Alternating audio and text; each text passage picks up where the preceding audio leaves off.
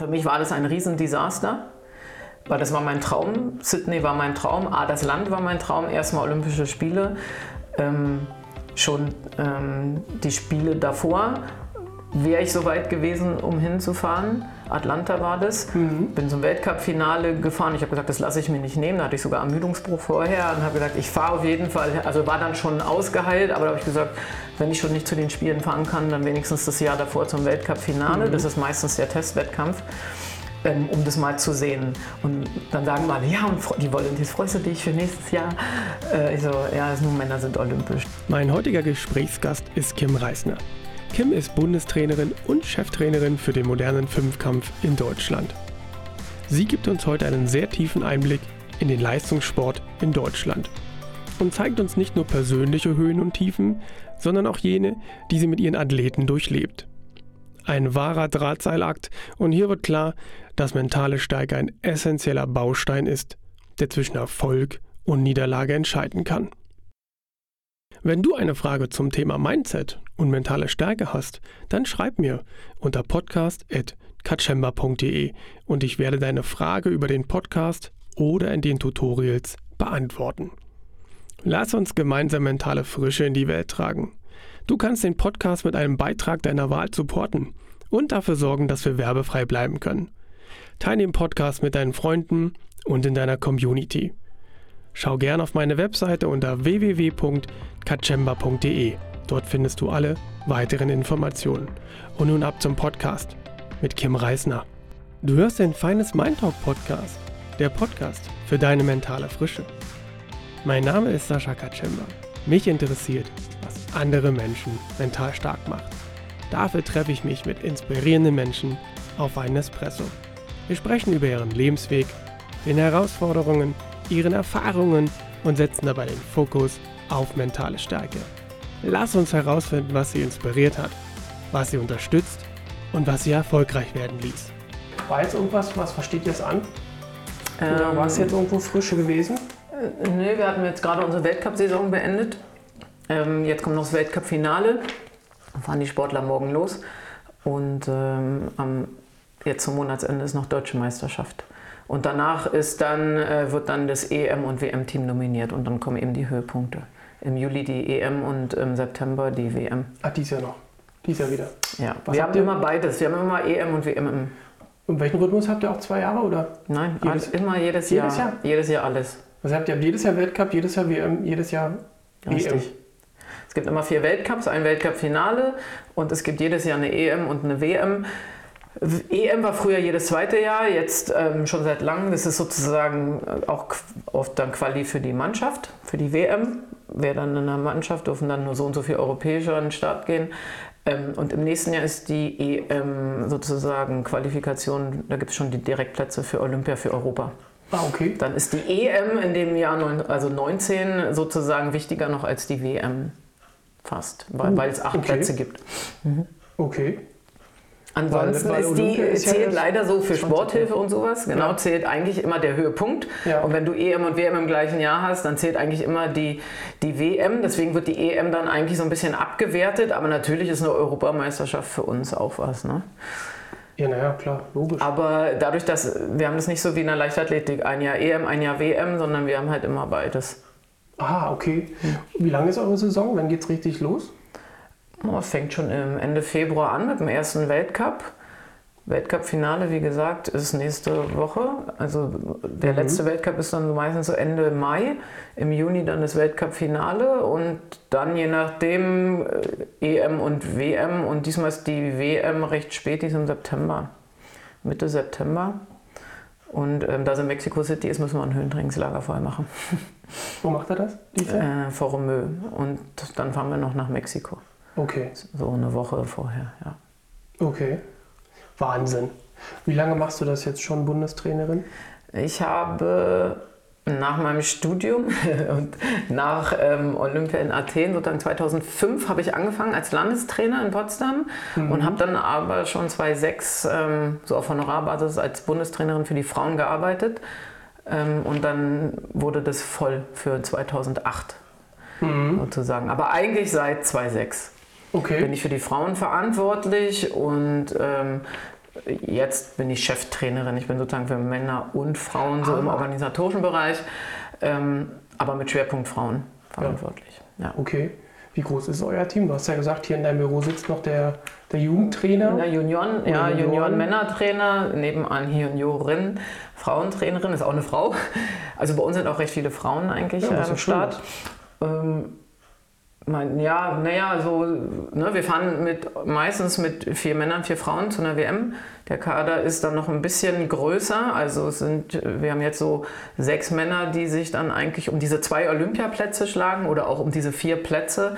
Und bei den Frauen sind wir acht. Wir haben halt drei Juniorinnen, die da mit eingreifen können, von denen zwei auch ähm, gute Chancen haben. Im Moment äh, eine ist mit, stößt so in das Team dieses Jahr. Aber das kann sich in den nächsten Jahren noch, dann noch ändern. Also bis Tokio, da ist noch eine, die ist auch vielversprechend. Okay. Also ist schon Konkurrenz da. Das ist ja auch gut, belebt ja das Geschäft, sagt Ja. man. Ne? Aber ihr habt euch, glaube ich, im modernen Fünfkopf ganz gut etabliert, oder? Das ist ja sonst immer so ein bisschen schon noch Rand. Es wird wahrscheinlich auch immer irgendwie eine Randsportart bleiben, weil sie sehr kompliziert ist und sehr aufwendig Mhm. ist. Ähm, aber durch die Lena Schöneborn, die das ja eigentlich sehr publik gemacht hat mit dem Olympiasieg 2008 ähm, und die stetig in der Weltspitze eigentlich vorne ist, jetzt aber aufgehört hat, sie wurde in diesem Jahr verabschiedet, ähm, fällt natürlich eine große Größe weg, aber die Annika Schleu war in Rio Vierte. Mhm. Also wir, wir, wir sind da schon gut. Äh, Bei den Männern, der ist ja auch Sechster geworden. Also wir sind eigentlich schon gut dabei Ja. für eine Sportart, die nicht so im Mittelpunkt steht und wo eben auch nur zum Beispiel zwei zu den Spielen dürfen. Ne? Bei einer WM oder so dürfen vier starten, die haben Halbfinale, können ins Finale kommen. Olympische Spiele ist nur Finale.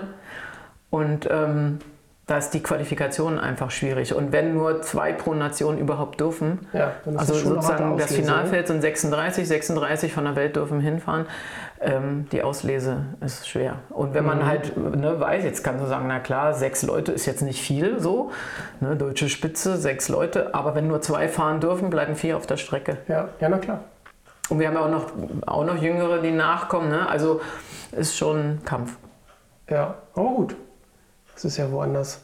In anderen Sportarten nicht anders. Ne? Also ich meine, wenn einer mehr hinfahren darf, ist aber auch gleichzeitig die, die Gruppe wieder größer. Ja, ich ziehe mal so einen. Vergleich zum Schwimmen. Ne? Da Ja. das ist eine recht große Mannschaft. Ähm, die können auch noch so auswechseln oder machen. Ne? Und, und die haben halt recht viele Starts, auch in Staffeln und so. Und wir haben halt nur diesen einen Wettkampf. Wir haben leider auch keine Staffel reinbekommen. Und eine Mixstaffel haben wir auch, ne, haben sich ja viele für beworben. Triathlon hat sie bekommen, Fechten hat sie bekommen, Judo glaube ich auch, Fünfkampf nicht. Was schade ist, Ne, so- Also Triathlon zum Beispiel, die hatten auch nur diesen einen Wettkampf, jetzt haben sie noch eine Mix drin. Also ich finde es extrem gut, noch, noch eine Chance auf eine Medaille zu haben. Wenn ich aber Ja. überlege, wie viel die Mixstaffel hat auch Schwimmen bekommen, aber Schwimmen hat halt schon 20 Medaillen oder was. Und so mit so einer Sportart, also so nur einen Tag, ne, Mhm. Ja klar, es wäre wär äh, schon noch schön gewesen, alles auf Punkt noch einen ne? Mannschaftswettbewerb drin zu haben. Ja, das macht es bestimmt auch spannend, oder? Also das kann ich mir schon vorstellen. Staffel ist, ist, sehr, sehr, ist sehr, sehr schnell, sind halbe Distanzen dann auch, ist ein Mann, eine Frau, die Mixstaffel und äh, ist, ein, ist ein interessanter Wettkampf und äh, ja, ist schade, wir geben nicht auf. Mhm, Dranbleiben, Aber- das ist, äh, wer weiß, ne? Ja. Also wenn es Aber für Tokio die Chance ist schon sehr gering, da, da noch was reinzukriegen. Ja Also, gut, für, für die ist das wahrscheinlich erstmal durch, aber ich sag mal, wenn es dann mal vielleicht Paris. klappt, Mal dass, dass es nicht nur eine Lena gibt, sondern vielleicht auch einen passenden Mann dazu. Also wenn zwei sind, ne, dann werden die Chancen ja auch wieder größer für so eine Sache. Ja, es ist nur, nur eine Sportart mit, mit dem Reiten zum Beispiel, ne, was ja auch so mit diesem Losfaktor, da stetig vorne dabei zu sein, ist nicht einfach. Und die, und die Dichte ist eben auch, ne, die ist schon auch groß. Und dann, ja, also gerade in diesem letzten Event, in diesem Laserrun, Schießen, Laufen, kann einfach viel passieren. Und desto enger das Feld ist, desto interessanter ist es. Dann, wenn die ersten 10 oder 15, ich sage jetzt mal 20 Sekunden auseinander liegen nur, die starten in einem Handicap-Start, da kann einfach, da kann Mhm. auch die Nummer 20 noch aufs Treppchen laufen. ne? Wenn da einer Nerven beim Schießen kriegt, Ja. ähm, ja. Ja, aber gut, da hast du ja, da hast du ja selber auch Erfahrung. Ähm, wir zwei beide, wir haben uns in Potsdam im Institut kennengelernt. Tausend Jahre her. Ähm, da haben wir beide unser Zivi, äh, unsere Lorbeeren verdient. Da warst du mitten in deiner eigenen Vorbereitung für Athen, oder? War das so der Zeitpunkt? Athen war 2004. Und 2000 Sydney wolltest du Sydney wollte mitmachen? ich. ja, genau. Aber da ist irgendwas dazwischen gekommen, ne? Ja, die, in unserer Sportart waren immer nur die Männer olympisch, die Frauen nicht. Ist so eine Männersportart, kommt aus dem Militär. Ähm, Präsidenten haben immer dafür gekämpft, die Frauen reinzukriegen. Dann haben sie das sozusagen geschafft, unter dem Kompromiss die äh, Mannschaftswettbewerbe raus und wir reduzieren das Feld. Wir teilen das, also dürfen, ähm, da waren es glaube ich 18, 18 Männer, 18 Frauen. Als Mhm. ein Tageswettkampf ähm, sozusagen wurde alles sehr zusammengekürzt. Das war dann der Kompromiss, okay, dann reduzieren wir das Ganze. So, und dann haben sie überlegt, wie kann man das mit der Qualifikation machen? Und dann hieß es, war, war die Auswahl, ne? 18 der Welt, ganz schwierig. Also vom Weltcup ein, also darf immer der Direktplätze gab es über den Sieger. Es gab keine Plätze über die Rangliste, über die Weltrangliste. Das ist jetzt alles ein bisschen anders. Ich war sehr gut zu der Zeit, bin aber nie Erste geworden auf dem Weltcup. Mhm. Zweite, dritte, aber dann hat man halt nie diesen Platz bekommen. Ähm, dann wurde das ganze Feld noch ähm, auf 24 aufgestockt, 24 Männer, 24 Frauen. Die Zusage hat man sehr spät bekommen ähm, und dann wurden die Restplätze bei der WM in Italien vergeben. Und da hatte ich eine Magengeschichte, ich habe was Falsches gegessen, ähm, hatte Durchfall, mir ging es nicht gut. Ich habe es noch ins Finale geschafft bei der WM sozusagen, schon noch um die Kämpfe, also mitzukämpfen um diese Plätze. Dann hat es bei mir, ne, also klar, Kopfspiel, ich muss gut schießen, ich muss gut fechten. Wir hatten damals noch nicht den Laser ran, wir sind 3000 Meter im Stück gelaufen und wir haben 20 Schuss stationär sozusagen geschossen. Ein bisschen anders, wie es jetzt läuft. Ähm, und das Laufen war dann als Handicap-Start. Ne, und äh, ich war dann sozusagen sehr unter Druck. Ich muss gut fechten, ich muss gut schießen. Habe mich schlecht gefühlt, wenn man halt Durchfall hat und das nicht weggeht. Mit einem Pausentag ist nicht so viel zu machen. Ähm, habe noch gut geschossen, habe aber nicht so besonders gut gefochten und habe einfach auch gemerkt, ne, es waren 35 Grad und war sehr heiß. Wir mussten da im weichen Sand laufen. Also ich habe dann einen sehr schlechten Wettkampf gemacht, habe mich am Ende nicht qualifiziert. Es hat sich so eine sehr junge Athletin qualifiziert und meine Trainerin von nebenan war die erste internationale Nachrückerin, wurde aber von Deutschland nicht nominiert. Okay. Weil Deutschland gesagt hat, hm, sie hätte nicht genug Medaillenchancen. Also wir sind sozusagen beide nicht gefahren. Für mich war das ein Riesendesaster, weil das war mein Traum. Sydney war mein Traum. Ah, das Land war mein Traum. Erstmal Olympische Spiele. Ähm, schon ähm, die Spiele davor wäre ich so weit gewesen, um hinzufahren. Atlanta war das. Bin zum Weltcup-Finale gefahren. Ich habe gesagt, das lasse ich mir nicht nehmen. Da hatte ich sogar Ermüdungsbruch vorher und habe gesagt, ich fahre auf jeden Fall. Also war dann schon ausgeheilt, aber da habe ich gesagt, wenn ich schon nicht zu den Spielen fahren kann, dann wenigstens das Jahr davor zum Weltcup-Finale. Das ist meistens der Testwettkampf. Ähm, um das mal zu sehen. Und dann sagen wir alle, ja, und die Volunteers, freust du dich für nächstes Jahr? Äh, ich so, ja, nur Männer sind olympisch. Deswegen war das dann, ne, Sydney, diese Chance, oh, Das war das endlich. erste Mal, dass ihr Frauen Ja, und durftet. Australien auch mein Traumland Mhm. und so. Das hätte so, das war, das war so der, der Traum und ähm, also körperlich, selbst wenn ich mal irgendwie nicht ganz gut drauf war, ich war immer unter den besten Zehn beim Weltcup. Aber diese Auswahl war halt extrem hart. Und dann eben dieses, dieses Pech, also ich vertrage auch recht viel, was Essen angeht, aber ich habe da irgendwas mit Fisch gegessen oder Muscheln, wusste aber nicht, dass da was drin war. Also ich habe da wahrscheinlich wirklich Pech gehabt. Ähm, ja, und danach ging bei mir erstmal gar nichts. Also ich habe erstmal überlegt, ob ich hinfahren soll, mir das anschauen soll. Mhm. Die Spiele, schon alleine, klar, Olympische Spiele, habe gesagt, nein, das machst du nicht, das erträgst du nicht. ähm, ja, weil das, äh, Ja, das das steckt dann schon ne? drin. Ich schon. Und was bei mir ganz, ganz krass war, also ich bin dann in ein sehr, sehr tiefes Loch gefallen. Also man macht als Sportler sehr viel. Gerade Fünfkampf ist sehr, sehr zeitaufwendig.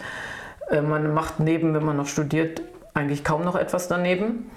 Ich bin in meiner Uni-Zeit geschwommen zwischendurch, bin, hab, bin gelaufen. Ne? Wenn man halt von einem Kurs zum anderen drei Stunden Zeit hat, Training gemacht zwischendurch. Ich bin danach ins Wasser gesprungen und ich bin nach 100 Metern wieder rausgegangen. Ich konnte nicht mehr schwimmen, weil mir das Ziel gefehlt hat. Also ich habe mir gedacht, was machst du hier eigentlich? Ich konnte auch nicht mehr laufen. Ich war so mh, alle und verspannt. Also es, es ging nicht. Mhm. Sowas habe ich noch nie in meinem Leben gehabt. Das war extrem, für mich eine extrem krasse Erfahrung. Also natürlich, ich habe geheult, das, ne, das war, äh, aber dann, das ist auch, das ging mehrere Monate. Mhm. Ich hatte mich auch untersuchen lassen. Ich war ähm, bei unserem Prof, Herr Kellmann. Die hatten eine, so ein Seminar für chinesische Medizin. Ähm, ich glaube, er wusste nicht, was mir passiert ist. Der hatte dann auch mal zu mir so gesagt, ja, und er hat dann, ne, er hat gesagt, ja, bist ziemlich alle. Und genauso habe ich mich eigentlich auch gefühlt. Also da war wirklich, also da habe ich gemerkt, was die Psyche und was mental was bringen kann. Also ich verstehe, warum Leute über sich hinauswachsen können. Weil wenn man auf einem Höhenflug ist, man einfach wirklich noch Berge versetzen kann. Ich sage jetzt mal fast wie Doping. Mhm. Ja, jetzt natürlich ich, bei der Geschichte, was in den letzten Jahren alles passiert, wurde ja immer gesagt, wer weiß, ob der die Leistung bringen kann. Aber mental, also Psyche kann echt Berge versetzen und man, man kann ähm, ja, da aus sich was rausholen, was manchmal nicht geht. Mhm. Habe ich auch schon geschafft.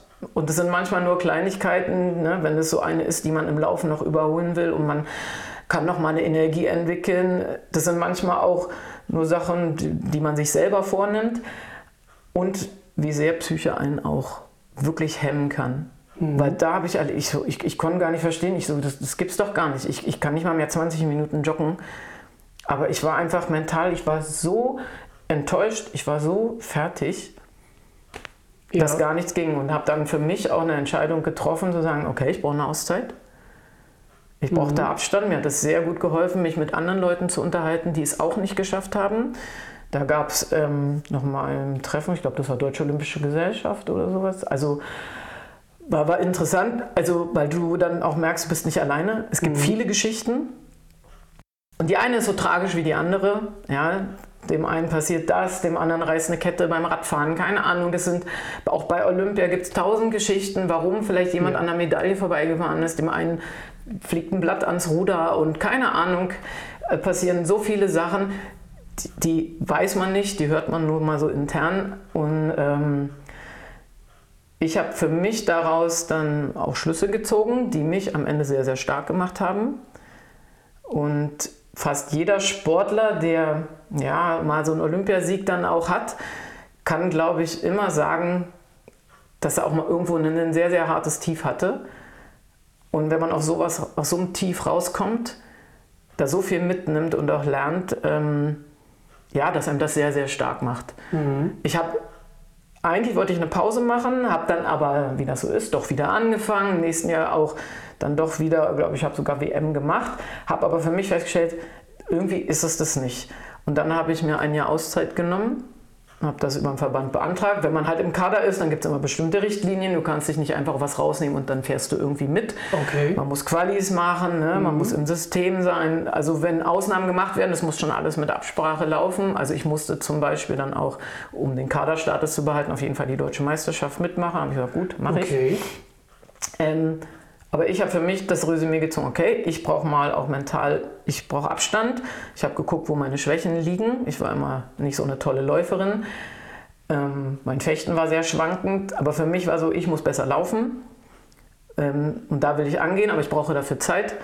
Und ich brauche, wie gesagt, mal diesen Abstand. Und habe gesagt, okay, ich möchte gerne zu Olympia, das ist mein Ziel. Das nächste ist Athen.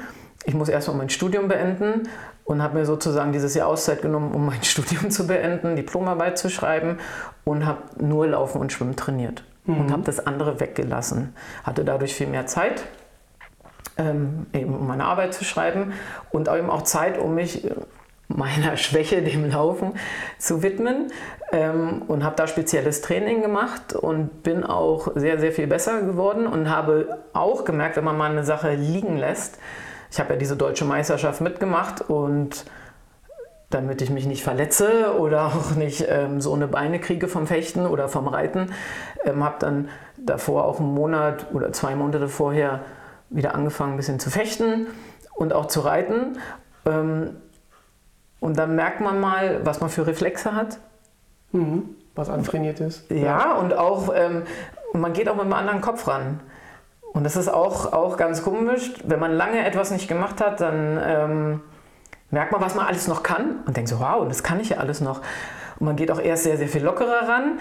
Und wenn man dann wieder so drin ist in diesem System, dann geht es auch wieder los. Wenn du sehr viel trainierst und trainierst mal zwei Wochen nicht, dann meint man immer, man verliert alles. Mhm.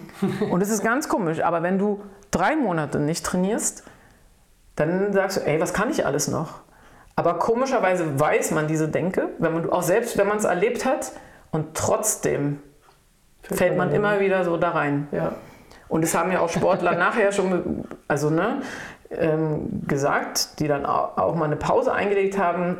Ja, und jetzt weiß ich, was du meinst. Oder wenn man denen als Trainer Sachen erklärt, es ist alles Theorie und aber das am eigenen Leib zu erfahren, ist immer anders. Also man kann viel, viel erzählen und die Einsicht ist auch da, aber man hat Gefühle, man hat Ängste und das ist äh, nicht so einfach. Es gibt Leute, die, ne, die, die vertrauen mhm. einem.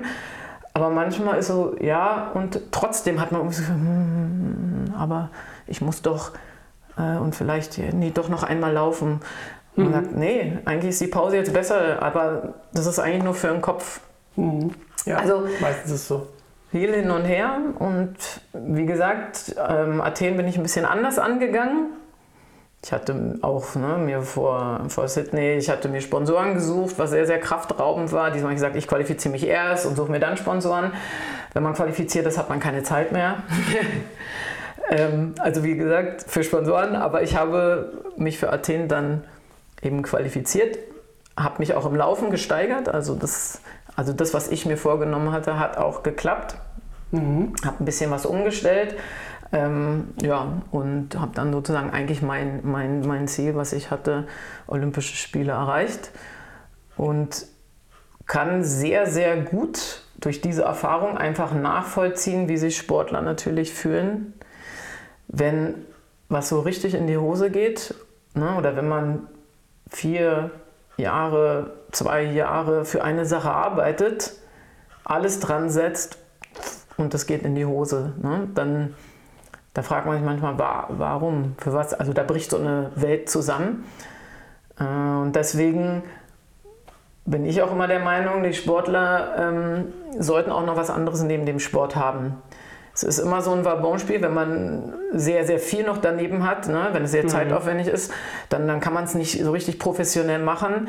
Andererseits ähm, schützt es einen auch so ein bisschen davor, dass das Loch nicht so tief wird. Für mich war zum Beispiel meine Uni-Freundschaften, die ich hatte, mhm. die auch Sport gemacht haben, aber vielleicht nicht ganz so leistungssportmäßig oder so, aber äh, einige schon auch, aber auch, dass man mit anderen Leuten spricht, und es gibt noch was anderes im Leben. Daran merkt man, dass es auch noch was anderes gibt. In dem ja. Moment gibt es für dich nur diesen Sport und nur das alles, du hast alles daran gesetzt und dann bricht diese Welt zusammen und dann ziehen einen meistens diese anderen Freunde, Familie, eben dieser andere Freundeskreis, wenn man ihn denn dann hat mhm. und nicht nur im Sport, weil man hat sich keine Lust mit denen, mit denen man den ganzen Teil zusammen ist, dann auch noch darüber zu unterhalten, ähm, sondern dann sind es die anderen, die einem zeigen, ähm, ja, hier, ich möchte gerne mich äh, in Australien bewerben für ein Stipendium und oh, kannst du mir helfen und so, ja, da merkt man, ey, es gibt auch noch was anderes.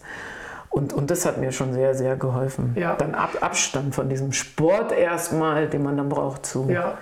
Ich meine, ja, genau, Athen hat ja nur auch nicht, nicht gut funktioniert, aber konntest du mit der Erfahrung, durch die erste Erfahrung besser umgehen? War das schon so, wo, wo du sagst, also ich habe schon einmal eine Klatsche gekriegt und habe so ein Tief durch und habe eine Ahnung? Oder war das trotzdem nochmal, wo du sagst, das kann nicht wahr sein? Na, na, Athen war ja ich selber. Ja, ja, deswegen. Ja, aber da bin ich da, ah, nee, aber da für, für mich, fünfter Platz war für mich. War okay. War für mich Zeitpunkt. okay, ja. Also ich habe jetzt nicht, also klar, man hat so Weil kleine mit, Meda Medaille, ja, Medaille ist, ist natürlich von jedem der Traum. Ähm, aber ich konnte schon ganz gut abschätzen, ich habe für mich gut gefochten, also habe nicht so gut geschossen. Ähm, ich habe, also ich war nie auf dem Medaillenrang. Ich war an Platz an vierter Stelle. Ich habe mir gedacht, ey, du mhm. läufst ja noch um eine Medaille, aber ich wusste, dass von hinten jemand kommt, die so übermenschlich schnell läuft. Sie kam dann auch noch 300 Meter vor dem Ziel. Ähm, na klar, sagt man, eine Medaille wäre toll gewesen, aber ich war mit einem fünften schon eigentlich sehr, sehr zufrieden. Ah, okay. Mhm. Das war für mich jetzt, jetzt nicht ein, ein Desaster Also oder sowas. das wirklich eher als Highlight für dich Ja, das war für mich eigentlich, wo ich sage, ey, fünfte bei Olympischen Spielen, das denke ich Ja, ist schon was. Es ist natürlich, das ist genial. Also, für Außenstehende Für mich ist war super. das, ich war damit voll zufrieden und habe auch danach, ich habe auch gedacht, ich hänge noch eine Saison ran. Aber dann ist mir schon die Motivation, also ich war da noch sehr motiviert. Ne? Dann sieht man immer bei der Abschlussfeier so das neue Land, was ich vorstelle. Ich Ja. so, oh, Peking und mache ich das. da macht man immer noch mal eine Pause danach, fange an mit Training und für mich war auch ganz krass, ich bin zum Training gegangen und habe gemerkt, hm, irgendwie gibt es mir das nicht. Ich, musste- ich habe wirklich mich ein Jahr durchgekämpft. Weil ähm, hätte ich einen Jobangebot bekommen, hätte ich es sofort gemacht und hätte sofort aufgehört. Für mich war aber auch, ich möchte immer aufhören, ne? gut. Bin noch deutsche Meisterin geworden, habe gesagt, ey komm, wegen dem Zaunfall, hör auf, hör auf. aber ich hatte eigentlich nicht so, ich hatte noch nicht diese Jobalternative. Also ich hatte jetzt noch nicht so, ja, ich weiß jetzt genau, ich mache das. Ähm, ich habe dann ein Angebot bekommen, eben als Landestrainer anzufangen, habe meinen mein, meinen Trainerschein noch, meinen B-Schein gemacht als Voraussetzung dafür. Aber das war klar, das wird erst ähm, im August sein. So, und ich wollte halt dieses Jahr noch machen, aber ähm, ich musste mich wirklich durchquälen. Mir hat es nicht mehr so viel gegeben. Also ich habe selbst, ich bin noch, glaube ich, viel zur Europameisterin geworden. Wir haben bei der WM noch eine Goldmedaille gemacht. Ich habe mich mehr für die anderen gefreut als für mich. Es war mal so, aber es, mir hat das gar nicht mehr so viel gegeben. Also auch dieser Podestplatz.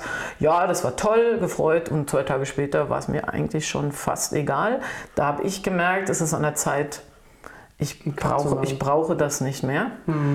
Ähm, und bei Leistungssportlern, glaube ich, muss man schon auch ganz klar sagen, dass das Training muss Spaß machen, weil das ist eigentlich der meiste Aufwand. Natürlich vielleicht auch im Wettkampf und das, aber wenn, wenn man sich im Training quält, äh, acht Stunden am Tag quälen oder mehr, ähm, also das geht mal, ne? aber jetzt, wenn es, äh, ne? also du, du, du musst dafür schon, schon brennen. Also, und wenn das nicht mehr geht, dann, dann, dann gibt man zu wenig im Training und dann kommst du auch nicht mehr da an.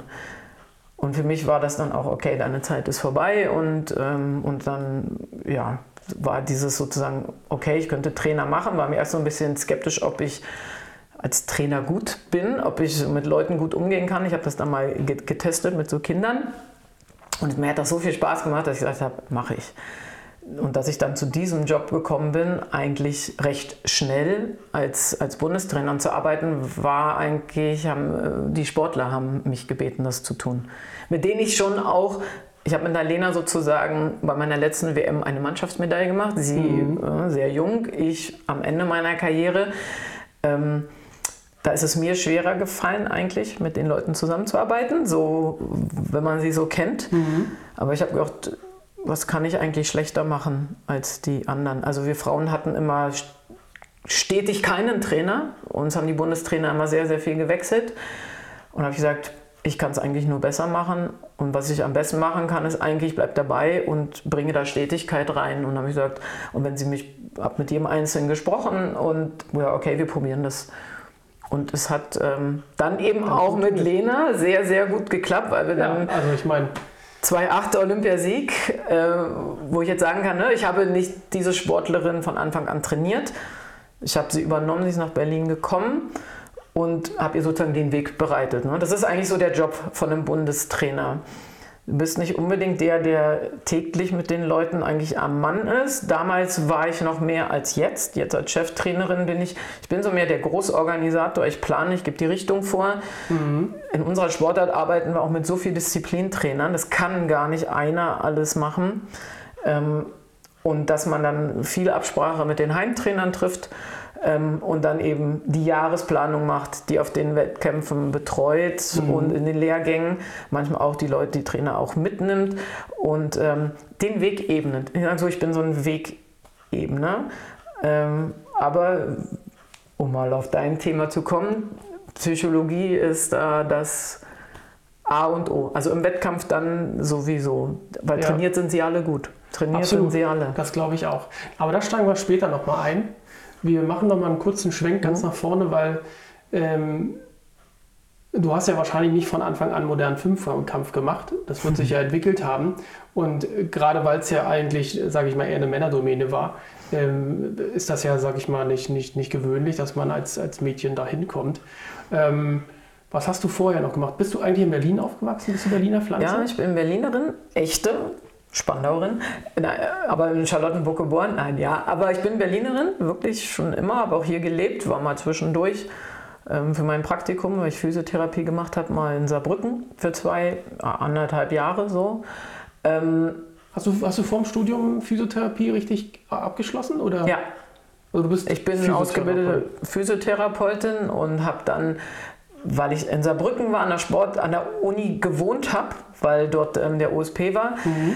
ähm, ja, habe ich irgendwie gedacht, äh, eigentlich interessiert mich noch mehr und wollte eigentlich in diese Schiene Sportphysiotherapeut mhm. vom DOSB und habe gedacht, ey, ich könnte eigentlich Sport studieren, also ich könnte, ich habe überlegt, so beizusitzen, habe gedacht, naja, aber ich habe ja ein Abi, ich kann mich eigentlich auch anmelden und kann ja immer aufhören, wenn ich will.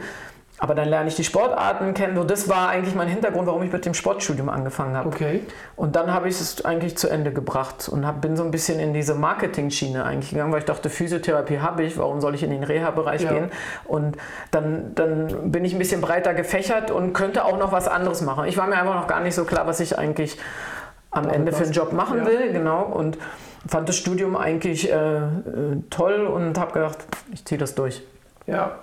Und sportlich, mit was hast du angefangen? Äh, schwimmen. Meine, ich habe zwei Brüder, ah, die okay. sind geschwommen mhm. und die haben auch Fünfkampf gemacht. Und weil meine Mutter nicht überall hinfahren wollte, bin ich auch geschwommen und habe dann auch Fünfkampf gemacht. Die haben aufgehört und ich habe weitergemacht, weil ich ah. schon immer recht erfolgreich war, auch als ich klein war. Okay, jetzt im Schwimmen oder, oder generell im Sport? Mm, mehr im Fünfkampf. Im Schwimmen wäre ich vielleicht auch nicht unerfolgreich geworden. Meine Trainer, was sie mir jetzt so sagen, der Verein ist auch hier jetzt mhm. ansässig, Wasserfreunde, ähm, Spandau. Ähm, aber Schwimmen fand ich irgendwie pff, zu langweilig. Mir hat dann, also die mir hat das mehr Spaß gemacht oder auch die Leute. Ne? Man kann sich beim, ich sag jetzt mal beim Sport, wenn man zusammen in der Halle spielt und ficht oder läuft, kann man sich eher noch unterhalten als im Wasser. Ja, Im Wasser wird halt geschwommen und an der Wand kann man sich unterhalten. Und irgendwie in dem Alter, ne, das ist jetzt, wir reden hier Alter zehn Jahre, acht bis zehn oder sowas, mhm. ja, und ähm, war mir dann irgendwie nicht so. Ich musste mich dann sozusagen auch entscheiden, ne, wenn es da schon so auf Leistung geht, so ja und beides und es überschneidet sich immer und dann fand ich Fünfkampf irgendwie cooler und die Leute fand ich netter und okay. habe gesagt, ich will Fünfkampf weitermachen. Durch die Brüder bedingt eigentlich quasi, oder? Sozusagen dahin gekommen, ja. Also ich hätte mich auch für Schwimmen entscheiden können, aber da, wenn dann so gefragt wird, ja, was macht dir mehr Spaß, fand ich einfach Fünfkampf toll und ich fand irgendwie Reiten auch toll und mhm. ja. Bin auch schon okay. auf dem Reiterhof immer schön geritten und sowas, ja. Okay, das heißt, du hast dann relativ zwischen 10 und 15 ist ja dann, hast du dann schon die Passion ja, mit, also ich, ich habe mal so mit zehn Jahren, glaube ich, habe ich ähm, ja, mich ent, entschieden, 10, 12, dass ich Fünfkampf mache. Mhm. Und ich war auch schon, früher gab es so, es wurde jetzt wieder alles umbenannt mit U17 und so, aber früher gab es so eine Mini, Mini ist alles unter mhm. C-Jugend, C, B, A. Und bei den Frauen, weil es immer zu wenig Mädchen gab, gab es eigentlich nur irgendwie eine weibliche Jugend. Das war dann alles von der C-Jugend bis A zusammengefasst. Ich glaube, es gab noch nicht mal Junioren, so alles in eine Kategorie und dann gab es Frauen.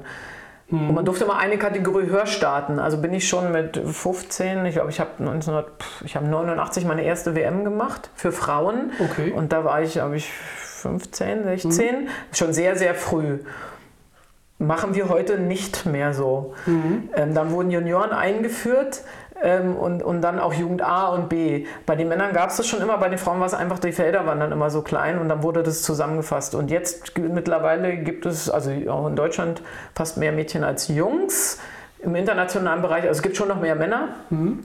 aber ähm, die Frauen sind deutlichst ähm, haben aufgeschlossen sozusagen. Ah. man könnte schon fast sagen, fast gleich. Die Dichte ist schon noch ein bisschen, bisschen enger bei den Männern und wir haben auch noch ein bisschen höhere Teilnehmerzahl. Glaubst du, das war damals für dich ein Vorteil, um schneller in diesen internationalen Bereich reinzukommen, weil, weil es so eine kleine in sich geschlossene Gruppe war, die gar nicht so differenziert war? Ah, Muss nicht sein. Also mittlerweile gibt es jetzt, gab es bei mir früher ja auch nicht, in der A-Jugend gibt es auch schon Weltmeisterschaften und Europameisterschaften. In der B-Jugend gibt es nur Europameisterschaften, mhm. sind international auch sehr, sehr gut bestückt. Ähm, und da schicken wir auch unsere Jugendlichen hin, um Erfahrung okay. zu sammeln. Das ist alles noch im Vierkampf, Dreikampf, Vierkampf. Bei Junioren ist dann Fünfkampf mit Reiten. Ähm, und so Step by Step ähm, führen wir die auch international ran. Dass man sich okay. immer in seiner Altersklasse eigentlich erstmal misst und du hast immer Ausnahmen, die dann auch so ein bisschen, ähm, ja, ne, wenn jetzt einer hast, die schon sehr, sehr gut entwickelt ist und auch körperlich so weit ist, kann man mal Ausnahmen machen, aber wir haben festgestellt, gerade im Fünfkampf entwickelt man sich schon auch ein bisschen später, dass es mhm. nicht immer so gut ist, sie gleich da loszulassen. Also wir lassen Junioren starten schon noch bei den Frauen bei uns, aber A-Jugendliche eigentlich noch nicht. Oft sind sie im Reiten dann noch nicht so weit. Und wenn man mal schlechte Erfahrungen gemacht hat oder vielleicht vom Pferd gekracht ist, wenn, mhm. dann, dann ist das eher negativ. Oder ist auch nicht so gut, wenn man äh, hinfährt und gleich eine Klatsche bekommt. Ja. ja und ähm, deswegen machen wir das eigentlich so Step by Step.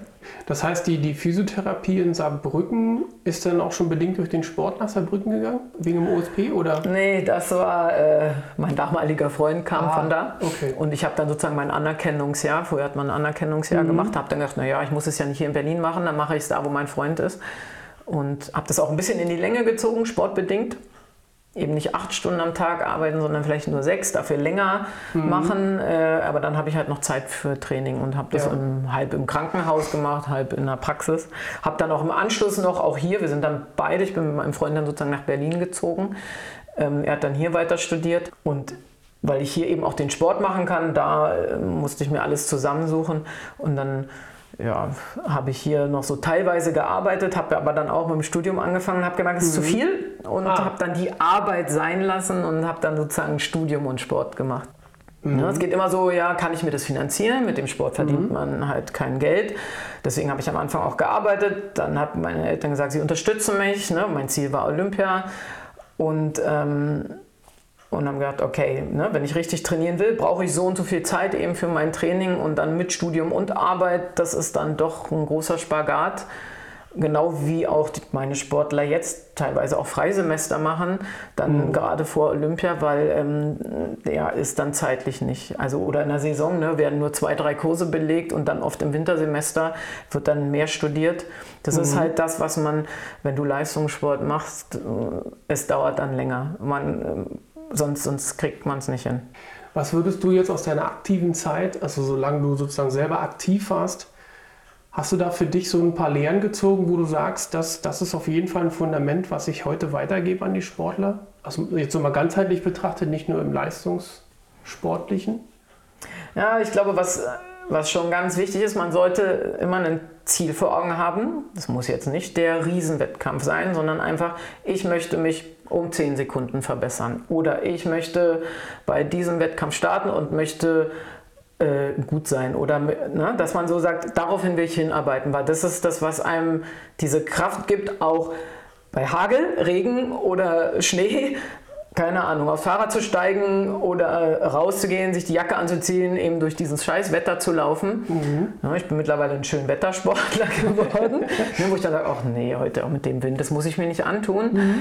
Ja, aber da, da, wenn man ein, ein Ziel hat, dann geht man echt durch dick und dünn. Also, ne, wo man dann sagt, ich mache das dafür. Oder nur, wenn ich sage, ich möchte 5 Kilo abnehmen und deswegen gehe ich auch bei Scheißwetter raus ja. und äh, laufe, weil man, es gibt die richtige Kleidung dafür. Und wenn man das nicht, nicht muss, ne, man findet immer eine Ausrede. Ausreden sind ganz toll.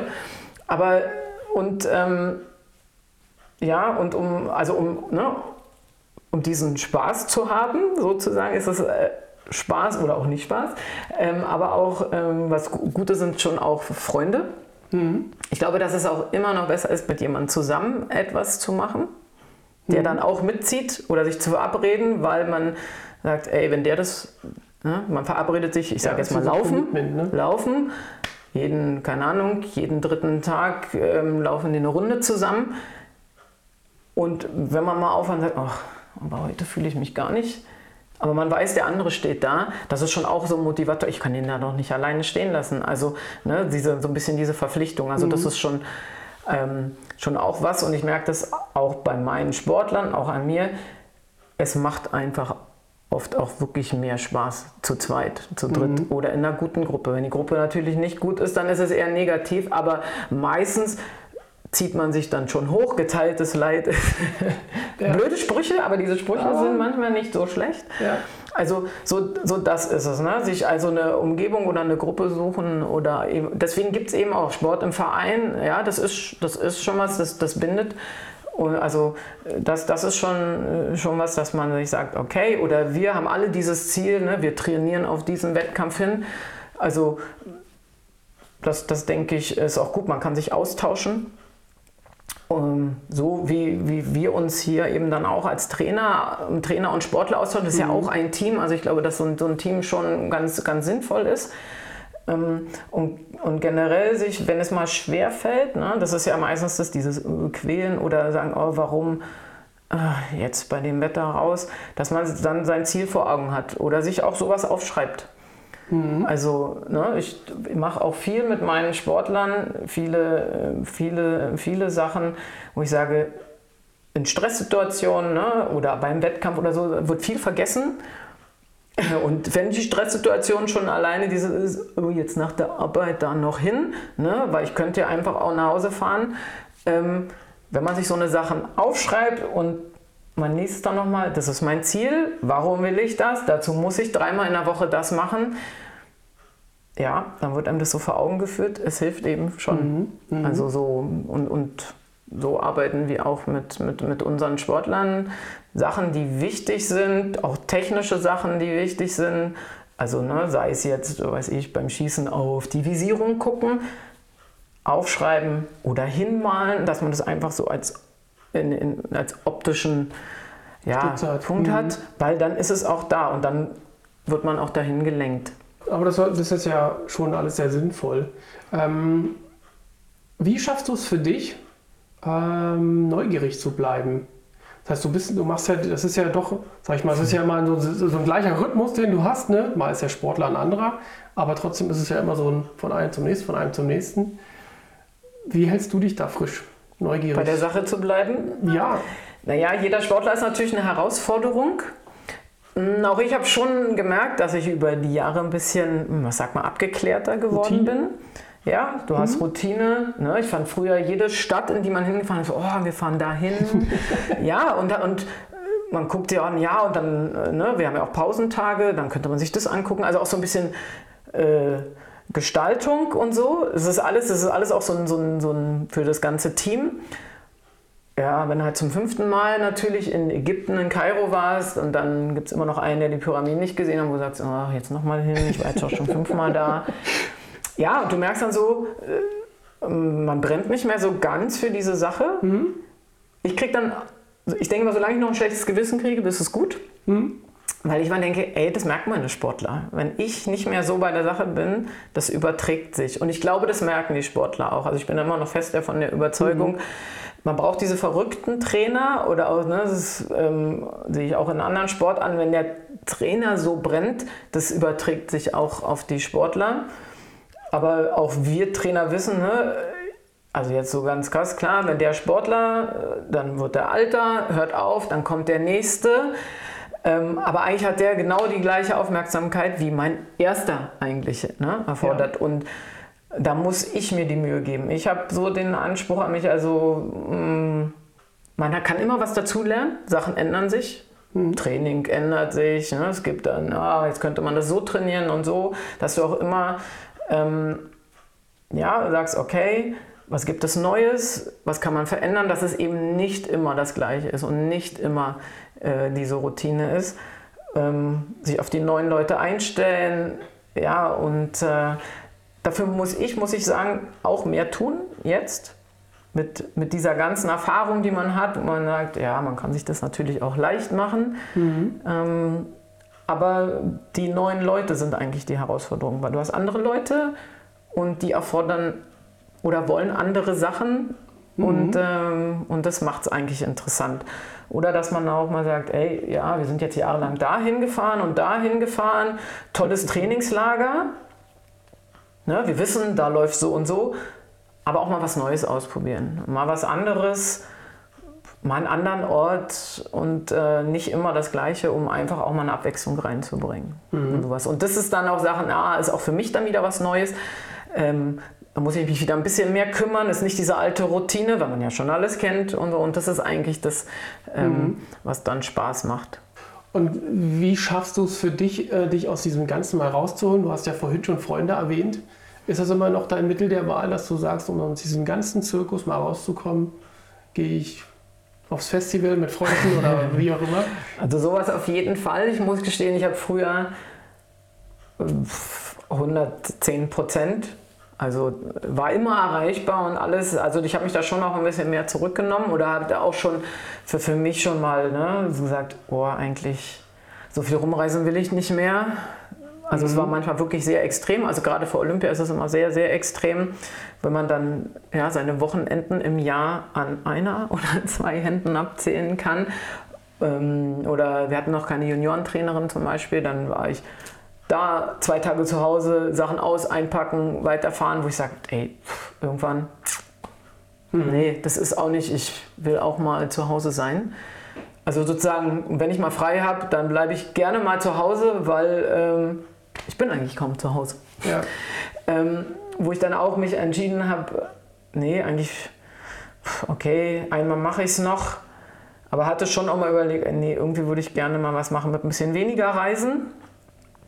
Merke aber, das ist auch so ein Paradox, wenn die Saison vorbei ist, das ist dann so mehr Herbst, ne? also dann mhm. Oktober, November, dann, wenn ich mal drei Monate nicht weg bin, dann merke ich auch, mir fehlt was. Mhm. Also es ist irgendwo schon auch so eine Sucht. So die Lücke finden, ne? Ja, das ist also ganz schwer. Also ist auch ganz schwer oft runterzukommen, wenn man. Ich, ich bin schon, ich fahre schon sehr hoch auf mhm. so Wettkämpfen und merke, dass ich, wenn ich so einer nach einer Woche Wettkampf, Weltcup oder WM falle ich auch erstmal in so ein Loch. Ganz oft okay. bin ich krank geworden danach, Aha. wenn ich dann Urlaub gemacht habe. Mhm. Weil ich, die erste, ich habe dann auch Klassiker. gleich nach der WM Urlaub, wirklich, und erstmal erste Woche krank. Ich mache ich nicht mehr. Ich mache erstmal eine Woche und dann nehme ich mir Urlaub. Ich habe am Anfang gar keinen Urlaub genommen. Meine ersten Jahre habe ich so gut wie kaum Urlaub genommen, weil ich ein schlechtes Gewissen hatte den Athleten gegenüber, weil wir waren so viel unterwegs, dass ich gar nicht wusste, wann soll ich mir Urlaub nehmen. ähm, weil dann bin ich ja nochmal weg. Ähm, bin ich mittlerweile anders. Ja, ich probiere schon auch zu sagen, nein, das ist jetzt mein Wochenende oder äh, also da schon allein meinem Partner auch gegenüber. Also man kann sagen, vielleicht äh, hat das, war das auch ein Grund, warum meine erste Ehe gescheitert ist. Ähm, ne, mal so den, zu sagen, diesen, diesen, diesen Cut zu machen. Ähm, also ich, ich, wie gesagt, ich bin schon so gut wie immer 24 Stunden erreichbar, wenn natürlich Not am Mann ist, aber ich tue auch schon mein Handy weg. Mhm. Ja, oder wenn jetzt Urlaub ist, es wird auch schon von allen auch gut respektiert, ist Urlaub und dann kommen wirklich nur ganz dringende Sachen. Aber das brauche auch ich, um mal abzuschalten, nicht immer Fünfkampf, Fünfkampf, Fünfkampf, weil du sonst, äh, ja, auch, auch so wie die Sportler eine Pause brauchen, braucht man als Trainer das auch. Ja. Um dann eben auch wieder voll dabei zu sein. So eine Auszeit, aber man muss das auch üben, wenn man das ewig nicht gemacht hat. Das ist wirklich, äh, manchmal denkst du, uh, uh, und dann fehlt einem was, man merkt richtig, wie einem was fehlt. Deswegen lasse ich keinen Urlaub mehr verfallen. Also ich nehme mir meinen Urlaub, plane das natürlich immer nach Saison dann habe ich auch mal den Sportdirektorenjob gemacht ähm, oh, letztes okay. Jahr ähm, für ein halbes Jahr und habe festgestellt, dass das nichts für mich ist. Das zu politisch ist, zu mhm. viel. Und, und ich merke, ich, ich mag das bei den Sportlern dabei zu sein. Also ich, und irgendwie ja. brauche ich das. Ich bin, ja, ich bin viel, viel am Rechner, aber irgendwie, ich brauche doch dieses, das auch. Eben deswegen jetzt doch Cheftrainer. Und dieses Reisen gehört mit dazu, aber ähm, ja, wenn man sich darauf vorbereitet, so in Maßen es geht, also ich werde das wahrscheinlich nicht ewig machen, bis ich in Rente gehe, glaube ich. Man weiß nie, aber. Ja, schauen wir mal. Ähm, Hast also noch viel Luft. Aber so dieses Mal, ne, dann auch wirklich zwei, drei Wochen dann mal, mhm. mal weg, das, das äh, braucht man auch oder auch mal einfach, um den Kopf freizukriegen, um auch neue Ideen zu entwickeln. Ich merke da manchmal, wenn man immer so immer in diesem Umkreis ist, man kommt dann gar nicht so auf Ideen. Also viele Ideen kommen wirklich, keine Ahnung, ich fahre da irgendwo Ski und denke, oh, das wäre doch eigentlich mal cool, hier in so einer Hütte, alle zusammen, Langlauf. Bei Fünfkampf ist schon schwer, aus fünf Sportarten. Sollst du noch eine andere Sportart machen als Nebensportart? Ja. Ähm, ja, aber da kam mir auch mal die Idee, ey, eigentlich mal so Langlauf, einfach mal als was anderes, so eine Woche oder zwei im Winter und mal so als Gruppeneffekt, können ja selber kochen oder so und, und also das mit dem Kochen haben wir dann nicht gemacht, aber ähm, haben dann eben auch schon mal so Langlauftrainingslager gemacht und kam auch ganz gut an. Du musst halt immer überlegen, geht das mit allen oder nicht. Ja. Aber, ähm, aber so eine Ideen kommen einem auch manchmal eben nur, wenn man auch mal was anderes macht. Ja? ja, na klar. Und hast du für dich so ein bisschen Rituale entwickelt, dass du, wo du den Kopf frei kriegst? Oder reicht es dir einfach weg zu sein?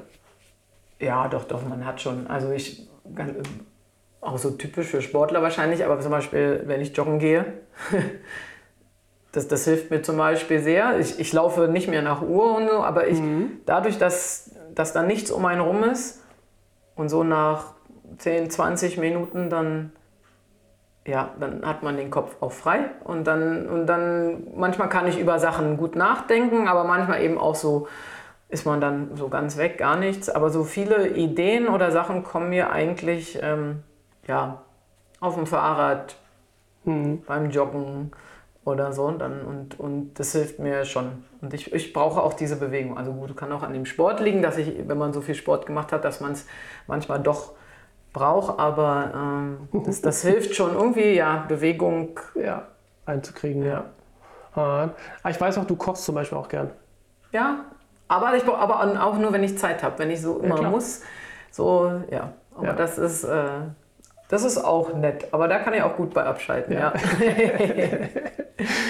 Und hast du noch Zeit zum Lesen? Ähm, also nicht sportbedingte Bücher, sondern wirklich zu sagen, ich, ich gucke da mal nach was anderem? will ich. Manchmal bin ich viel zu müde und dann fallen einem die Augen zu. Ähm, ja, das mit dem Lesen hat echt abgenommen, muss ich gestehen. Auf Trainingslagern klappt das gut, mhm. weil man da weniger Störfaktoren hat. Mhm. Ähm, weil man ist ja dann auch weg und dann kommen diese ganzen anderen Sachen nicht mehr und weil alles sehr, sehr geregelt abläuft und man hat ja auch nur bedingte Anzahl von, von, äh, von Sportlern. Ähm, und da läuft es immer ganz gut mit der Bettruhe und so. Und da hat man abends dann schon oft noch mal ein bisschen mehr Zeit. Und da schaffe ich es dann auch, Buch zu lesen. Ganz oft im Flieger natürlich, nehme ich mir mit. Aber irgendwie schlafe ich chronisch im Flieger ein. Ähm, das, ich habe das Buch dann immer dabei und dann lese ich drei Seiten. Ähm, Im Moment lese ich dann eher so oft ähm, ja, so eine, irgendwie sowas wie eine Geo oder sowas. Ähm, Zeitschriften halt. Oder so, oder sowas wie dieses Geo-Wissen oder irgendwie sowas und dann, ähm, und, oder Welt der Wunder oder irgendwie sowas, sowas, wo so auch so kurze Artikel sind und das dann so abends vorm Schlafen mhm. oder so, da dann schon. Und am Wochenende, dann nehme ich mir das dann schon auch mal raus und sage, oh nee, jetzt einfach mal auf der Terrasse sitzen, Kaffee trinken und dann, aber dann eben ähm, eher so kurz. Ich habe aber auch schon mal, wenn ich ein gutes Buch anfange, dann, dann zieht mich das schon auch im Bann und dann, dann ziehe ich das schon eher durch. Nur meistens dieses Anfang ist es immer, weil ich dann denke, ah, aber eigentlich ist das jetzt viel wichtiger und du solltest diesen Artikel lesen oder hier noch diese Excel-Tabelle machen oder sowas. Und dann guckt man sich eben doch eher noch das an. Aber, ja. ähm, aber das ist schon für mich, ich lese eigentlich sehr, sehr gerne und äh, habe auf jeden Fall so viele Bücher da stehen, die ich alle noch lesen will. Also die Bücher gibt es schon. das ist schon mal nicht schlecht, oder? Ja. Das ist doch was. Ähm, hast du auf deinem Weg, ähm, wahrscheinlich sind es mehrere, aber so Wegbegleiter, wo du sagst, das sind so, so wie so eine Art Mentoren gewesen, die dich schon so ein bisschen geführt, geleitet haben, wo du dich so ein bisschen auch dran hangeln konntest? Ah. Ich glaube, als Sportler ist der Trainer schon die, so die Person, also auch für mich. Mein, mein ehemaliger Trainer Rudi Trost, der war so einer, mit dem ich, von dem ich mich dann aber auch getrennt habe, weil ich festgestellt habe, ich brauche irgendwie noch was anderes, genau. Ähm, ich glaube, ich habe ziemlich viel selber gemacht, muss ich gestehen. Ich habe mich sehr, sehr viel selbst organisiert, weil mhm. wir eben als Frauen keinen stetigen Bundestrainer hatten und ich mir dann viel selbst zusammengesucht habe. Ähm, ja, so Leute, die einen dann so begleitet haben. Ja, mein Lauftrainer, da war das dann eigentlich, der hat mich sehr, sehr gut beraten. Der Heinz Uth, leider gestorben vor drei Jahren jetzt.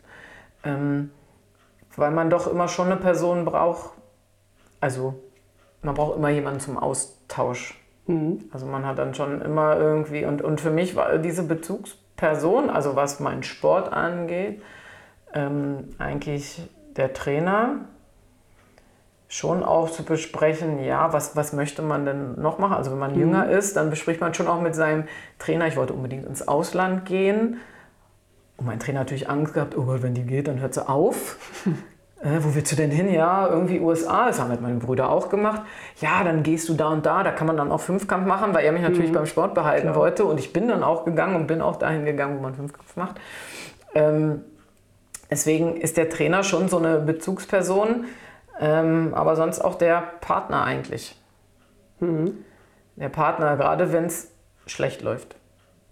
Also ja, gerade diese, diese Tees, keine Ahnung, Wettkampf schlecht oder Verletzungen. Also ich hatte ja auch mal Kreuzbandriss, ähm, ja. konnte dann nicht machen oder wann fange ich wieder an und was mache ich oder Ermüdungsbruch.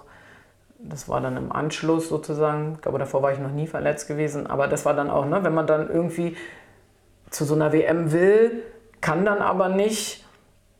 Und man glaubt nicht, was Sportler alles schaffen. Ich habe die ganze Vorbereitung mitgemacht. Ich habe Aquajoggen gemacht, habe im Stand lektioniert, habe mir jeden Tag ein Tape machen lassen. Die Leute haben gedacht, ist die bescheuert. Ähm, mit sowas kann die gar nicht starten. Konnte ich auch nicht. Ich glaube, in der Staffel haben sie mich dann starten lassen. Und klar habe ich gehumpelt, weil es hat auch noch wehgetan. Ähm, aber als Sportler ist man so. Ja, und, äh, aber gerade so in, in so einen Augenblicken oder wenn es mal nicht gut läuft, dann sind es eben schon oft auch dann der Partner. Oder mhm. die Eltern, ne? die Eltern mhm. natürlich auch, wenn man noch jünger ist, aber später ist es dann eigentlich der Partner, also mein Ex-Mann jetzt sozusagen, der mich schon auch einfach viel, viel unterstützt hat oder auch, ne, der einen dann in den Arm nimmt, wenn es nicht läuft oder sagt, ey, pass auf, so und so oder beim nächsten, ne? diese Hoffnungs- mhm. diese Hoffnungsgeber. Aber ich hatte jetzt nicht, ähm, wie jetzt, also ich habe jetzt einen Sportler, der Alexander Nobis, der hat zum Beispiel so einen, einen Mentor sich wirklich gesucht aus der Wirtschaft, mhm. ähm, der ihn auch in so Sachen beraten hat. Oder wir arbeiten auch viel mit Psychologen zusammen. Seitdem ich Bundestrainer bin, habe ich Psychologen auf jeden Fall, auf jeden Fall eingeführt. Weil ich glaube, dass einfach die Psyche sehr viel ähm, ja. Also am Ende das Ausschlaggebende ist, wie gut man das umsetzt beim Wettkampf. Ähm, also dass der Kopf eine ganz große Rolle spielt, weil ich das selber erfahren habe. Mhm. Und habe einfach gesagt, ey, ich möchte, dass meine Sportler das Zugriff haben drauf. Ja, und habe sie nicht dazu gezwungen, habe ihnen sozusagen gesagt, hört euch das an.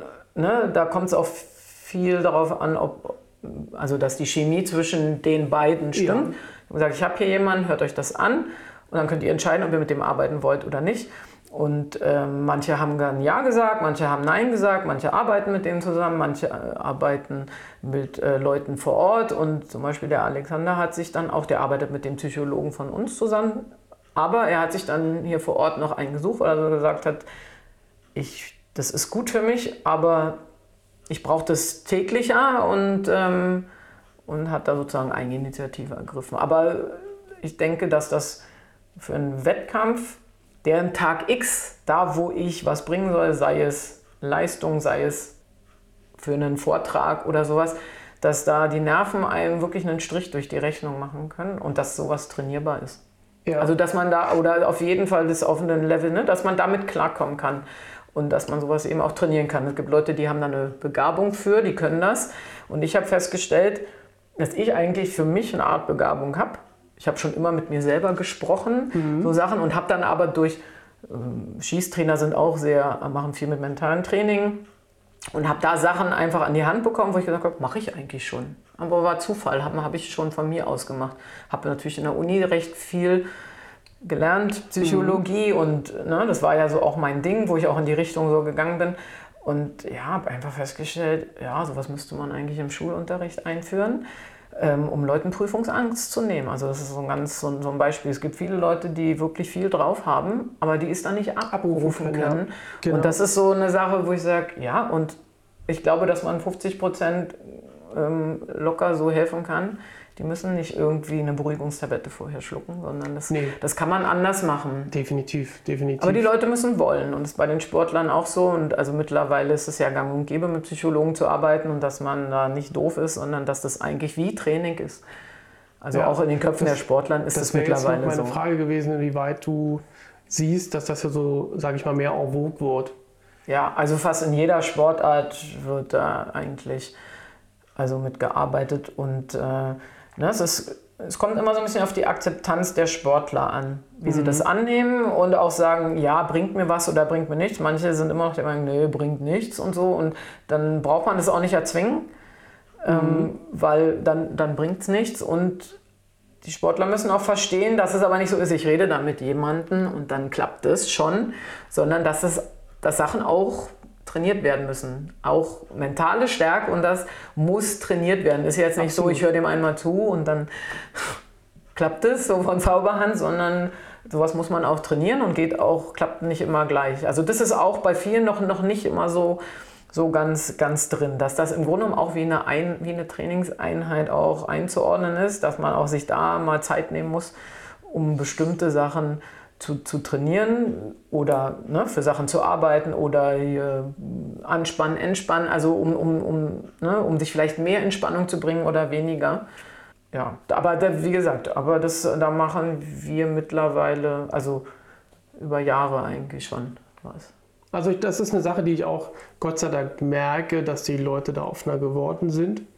Weil, so wie du auch sagst, äh, austrainiert sind die alle irgendwo gut. Ja, Ne? Und im Endeffekt entscheidet am selben, am, am Wettkampftag dann schlussendlich die, die psychische Verfassung, unabhängig mal vom, vom Magen-Darm-Infekt oder so, der ja immer wieder doch kommen kann. Aber in dem Bereich, wo es um, um kleinen Kleinigkeiten geht, Sekunden, Meter, Zentimeter. ja. und halt der Kopf, Nervosität ne? oder eben. sowas, dass man das so ein bisschen in den Griff kriegt. Ähm, also wie gesagt, der Psychologe ist jetzt auch bei uns nicht, nicht jetzt bei jedem Wettkampf vor Ort. Ich bin ja, Ja, der Meinung, der Sportler muss so selbstständig sein, dass er seinen Wettkampf alleine hinkriegt, also dass Ja. er das schon eigentlich alles im Vorfeld machen muss.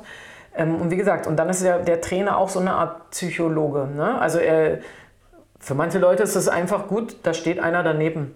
Ja, Also ne, ist schon psychologisch, genau. genau. Oder wenn er hinguckt, ja, kommt schon darauf an, was du dem für, einen- für einen Blick Signal gibst. gibst, ja, ja. genau. Oder ne, einfach nur bestätigen und das. Also der, der Trainer hat schon eine große psychologische Rolle, auch wenn er sich dessen nicht immer so bewusst ist. Mhm. Ja, und dann, und, und dann kommt es eben schon darauf an, wie spricht man denjenigen an oder ne, und ja ähm, kennenlernen, ne? wo, ist er zu, wo kann man ihn pieksen? Also, Genau, oder wann ist es besser, was zu sagen, wann Ja. nicht. Genau, das ist also, ne, und deswegen bin ich der Meinung, braucht ein Trainer auch eine psychologische Grundausbildung, Mhm. weil das einfach, ja, schon einen, einen Einfluss hat. Schon, wie gesagt, alleine die Anwesenheit oder, und wenn der Sportler zu dem Trainer Vertrauen hat, der kann, ja, ich kann, der kann Müll erzählen, sage ich mal. Wenn der, Train- wenn der Sportler Vertrauen zu dem hat, dann ist es besser, der steht daneben als der beste Trainer überhaupt. Aber wenn er denen nicht vertraut, da, da hilft ähm, der beste Trainer nichts, sondern Ja. also, ne, das ist so, so ein bisschen dieses äh, Wabonspiel, was man hat.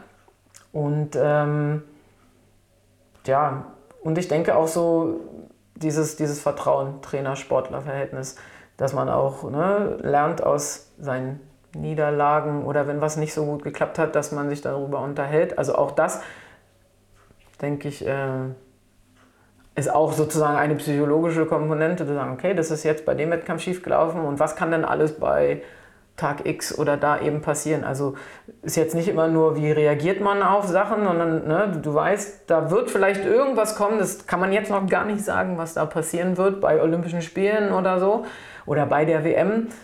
Aber sei drauf gefasst, weil es kommt immer darauf an, wie geht man mit Sachen um. Ja. Wie hast du das mit Lena gelöst? Da, das ist ja auch so ein von ganz oben. Zum Beispiel, als sie Olympiasiegerin geworden ist, war sie so ein Underdog.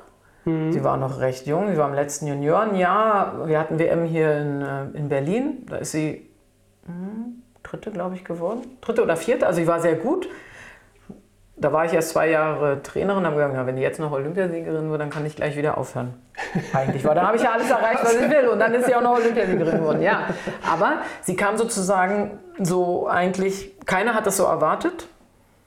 Und sie hat einen Top-Wettkampf gemacht. Sie hat sich ne, auf ihre Sachen konzentriert, jede Disziplin einzeln gemacht und äh, hat das geschafft.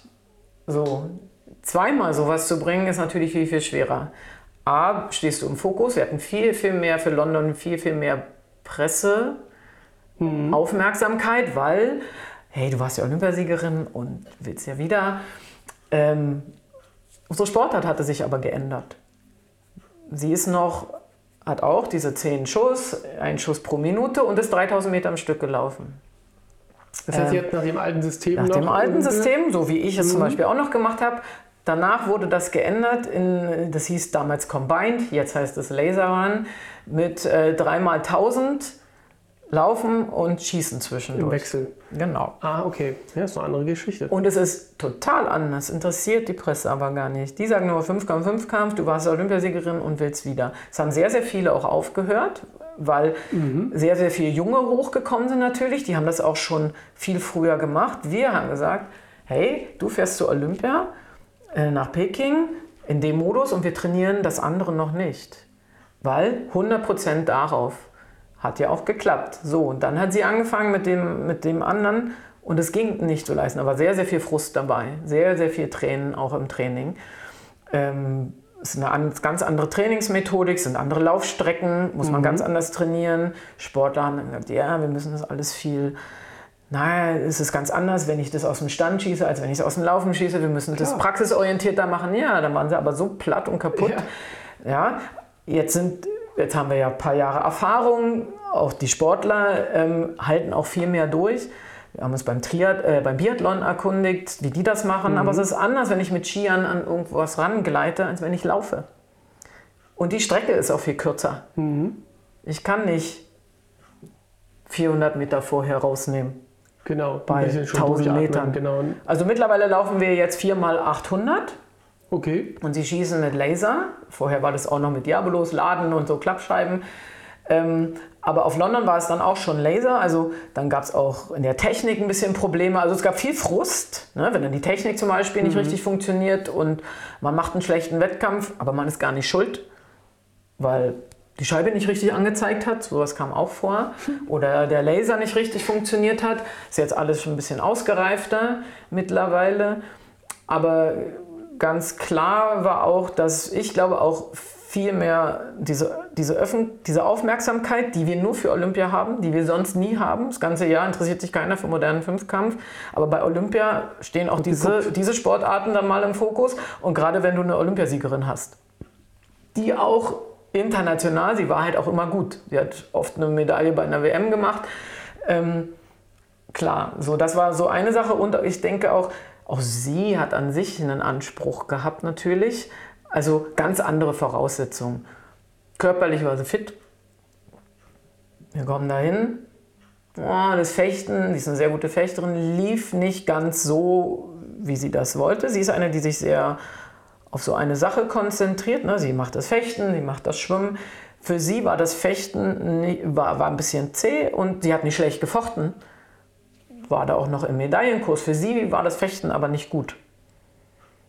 Und war schon sehr enttäuscht und war schon auch fast am Weinen. So, aber eigentlich von ihrer Platzierung und wie sie gefochten hat, weil alle gar nicht so gut gefochten haben, ähm, war, es okay. war, war es eigentlich okay, genau. Ja, aber dann sind sie, also sind ja zwei, die Annika war auch mit dabei, dann sind sie ähm, beide nicht ganz so gut geschwommen, also haben nicht das abrufen können, was sie eigentlich konnten, waren sehr enttäuscht und irgendwie in, in Peking ging alles so nach oben und in London ging irgendwie diese Stimmung in den Keller. Und das ist ganz komisch, das als Trainer mitzuerleben. Ist, du merkst, ey, da geht was schief und irgendwie kippt hier die Stimmung, aber du kannst es nicht beeinflussen. Dann ist noch beim Reiten, ja, der Lena das Pferd äh, so links weggegangen, dann hatte sie Verweigerung und ähm, sie ist jetzt nicht super toll geritten, auch nicht super schlecht, aber ähm, um nach vorne zu kommen, hat es halt nicht gebracht. Dann war sie irgendwie um den 20. rum, hat noch ein ganz tolles Combine gemacht und ist noch Ich weiß gar nicht mehr genau, was sie geworden ist. Zwölfte, zehnte.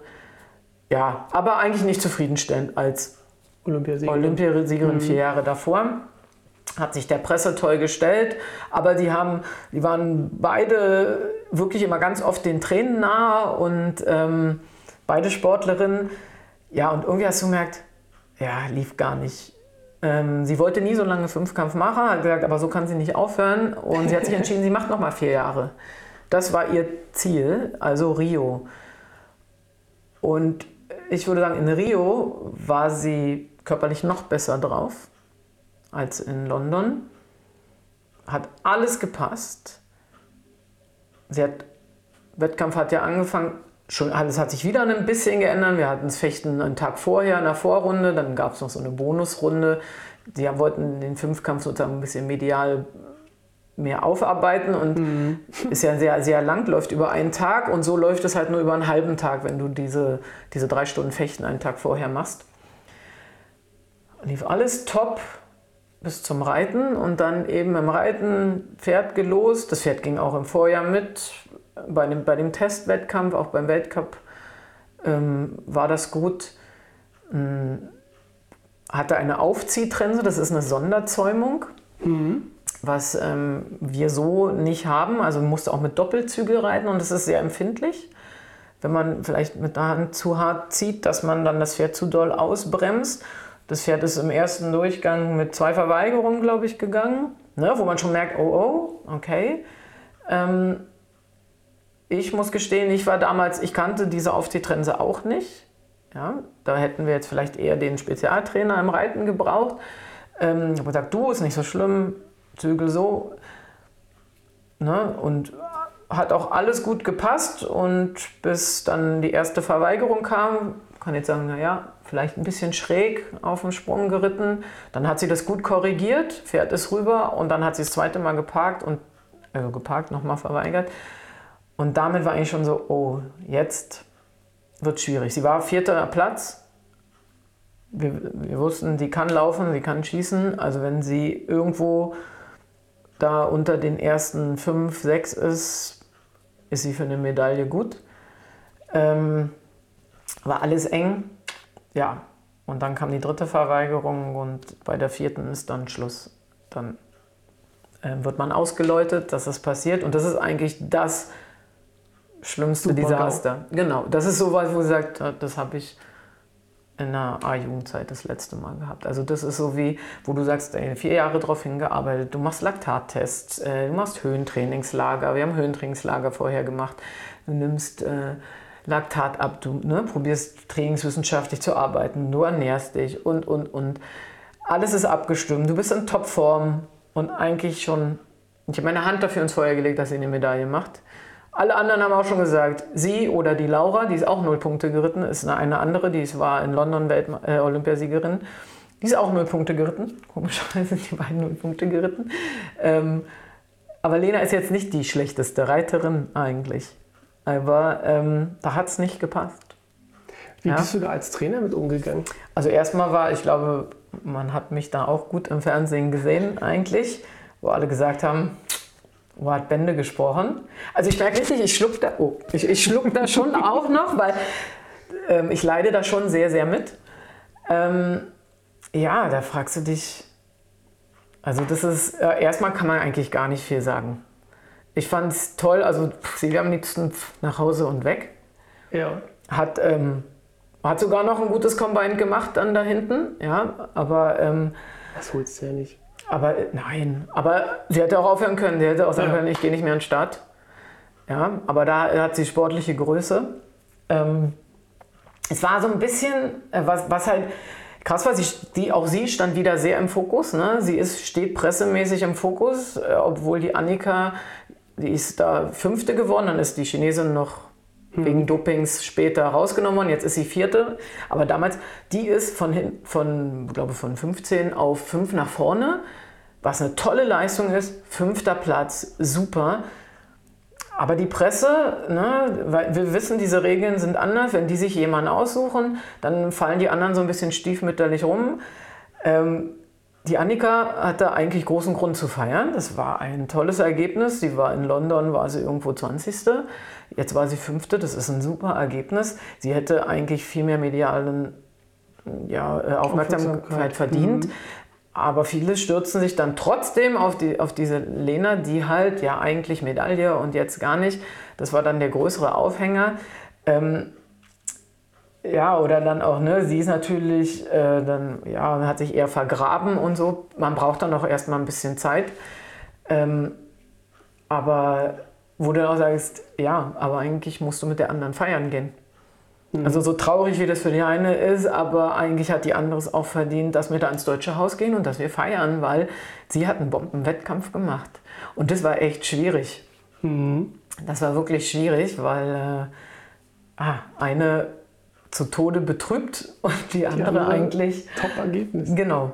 Ja. Also weil unser Ergebnis, was wir bei Olympia gemacht haben, an auch die Männer, der eine ist ja auch noch Sechster geworden, das ist in, im Gesamten betrachtet Männer und Frauen mit das beste Ergebnis, was wir eigentlich gemacht haben, weil zwei unter den Top 6 ist eigentlich, äh, ja, es ist eigentlich herausragend. Mhm.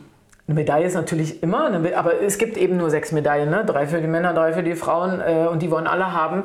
Aber eigentlich, das ist, äh, äh eigentlich ist es trotzdem ein, ein Top-Ergebnis gewesen. Ja. Aber das Einzelschicksal Lena, ja, war hart. Also ne, sie hatte auch noch hm, lange dran zu beißen. Wir haben dann auch ne, viel dann, also klar, erstmal ein bisschen Woche Pause und dann einfach, wir haben uns unterhalten, woran kann es gelegen haben, ne? nach Fehlern gesucht, weil das ist eigentlich das für die Sportler, die kommen damit schon gut klar, weil das gehört beim Sport mit dazu, mhm. Höhen und Tiefen, was ganz unbefriedigend ist, wenn man nicht weiß, woran es gelegen hat.